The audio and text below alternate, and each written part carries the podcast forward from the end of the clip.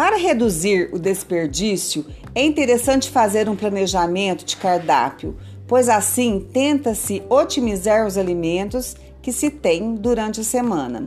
Se houver sobras, criar novas receitas e aproveitar todos os alimentos. Outra maneira de evitar o desperdício é porcionar os alimentos. Dependendo do número de pessoas, se a gente porciona, verifica por quanto tempo este alimento será utilizado. Daria para congelar ou refrigerar, retirando a quantidade adequada de alimentos e evita sobras que seriam desperdiçadas.